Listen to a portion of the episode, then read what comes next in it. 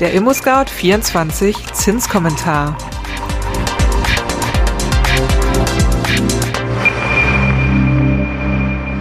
Hallo und herzlich willkommen zum ImmoScout24 Zinskommentar Podcast. Letzten Monat sind die Zinsen für alle Zinsbindungsfristen gestiegen. Nun steht die Frage im Raum, ob es weiter steil bergauf geht. Ist jetzt etwa Torschlusspanik angesagt? Das klären wir in den kommenden Minuten. Doch zuerst das Wichtigste in Kürze. Erstens. Trotz weiter steigender Inflation vertagt die EZB geldpolitische Entscheidungen in den Dezember. Zweitens.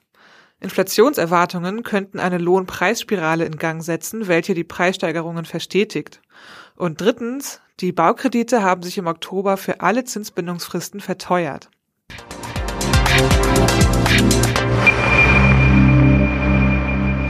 Nichts tun ist auch eine Strategie. Zumindest wenn es nach der Europäischen Zentralbank EZB geht. Diese entschied bei ihrer letzten Sitzung am 28. Oktober, wichtige Entscheidungen aufs nächste Mal zu verschieben. Der Leitzins bleibt also erstmal wie festgetackert bei 0,0 Prozent. Die Null steht da bereits seit fünfeinhalb Jahren. Banken müssen auch weiterhin 0,5 Prozent Strafzinsen für ihre Einlagen bei der EZB bezahlen. Alles bleibt beim Alten. Vielleicht ändert sich ja was in der letzten Sitzung des Jahres im Dezember. Eigentlich, so könnte man meinen, gibt es einiges zu tun. Die Inflation in der Eurozone lag im September gemäß Eurostat bei historisch hohen 3,4 Prozent. Eine so hohe Inflation gab es seit 2008 nicht mehr. In Deutschland steht sie sogar schon bei 4,5 Prozent. EZB-Präsidentin Christine Lagarde hält den Ball flach und verkündet, dass es sich dabei nur um vorübergehende Steigerungen handele und sich alles im nächsten Jahr schon wieder regulieren werde. Friedrich Heinemann vom Zentrum für europäische Wirtschaftsforschung erwartet für das Jahr 2022 die Stunde der Wahrheit. Wenn die Inflation nämlich aufgrund von real steigenden Preisen, den Kosten der Klimawende und der verstärkten regionalen Produktion, um weitere Lieferengpässe aus Fernost zu vermeiden, hoch bleibt, muss die EZB Farbe bekennen. Kann man sie weiterhin Hüterin der Preisstabilität nennen? Vielleicht ist die Inflation noch vorübergehend. Vielleicht sind es in Deutschland nur Nachholeffekte und die Wirkung der kurzzeitigen Mehrwertsteuersenkung im Jahr 2020. Ganz sicher haben die Nachrichten über immer höhere Inflationsraten aber einen psychologischen Effekt auf die Menschen. Die Ökonomin Kerstin Bernoth vom Deutschen Institut für Wirtschaftsforschung sagt dazu, das, was die Inflation derzeit treibt, sind vorübergehende Effekte, die aber leider alle gleichzeitig zusammenkommen. Sie ist Mitautorin einer aktuellen Studie, welche die Auswirkungen der Inflationstreiber untersucht. Zu den klassischen Treibern der Inflation gehören Lohndruck, Nachfrage und Angebotseffekte. Die seien aber alle im grünen Bereich und würden sich mittelfristig wieder abschwächen. Die Lieferengpässe beeinflussen derzeit die Produktion weltweit, werden aber vermutlich bis Ende des Jahres im Sande verlaufen. Ein weitgehend entspannter Arbeitsmarkt sorge für eher moderaten Lohndruck. Insofern sieht die Studie auch bei der EZB derzeit kein Verschulden.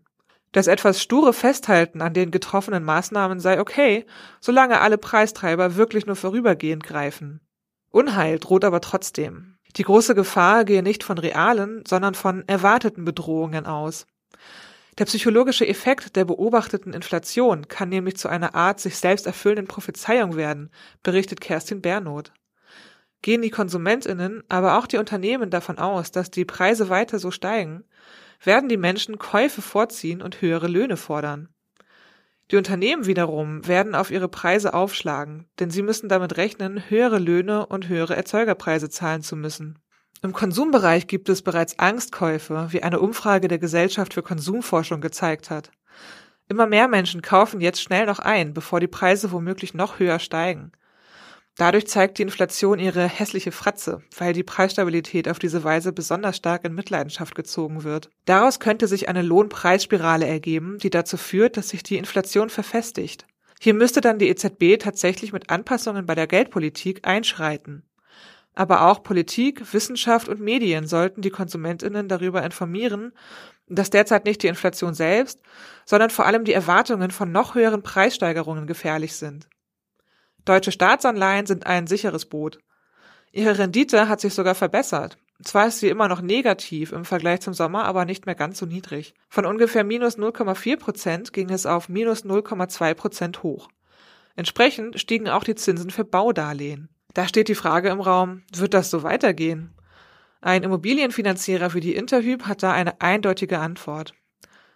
Käufer und Bauherren sollten nicht auf niedrigere Zinskonditionen spekulieren, sondern ihr Vorhaben besser auf einer soliden Finanzierungsstruktur fußen. Da schwingt ja doch eine gewisse Torschlusspanik mit. Solidität zeigt sich übrigens vor allem in der Eigenkapitalausstattung von bau- und kaufwilligen Kundinnen, wie die Interhyp diagnostiziert. Sie rät, am besten mit einem Eigenkapitalanteil von 20 bis 30 Prozent und einer Anfangstilgung von mindestens drei Prozent zu starten. Zwar könnten die Konditionen auch nach unten schwanken. Kurz- und mittelfristig sind bei der aktuellen Marktlage jedoch höhere Konditionen etwas wahrscheinlicher.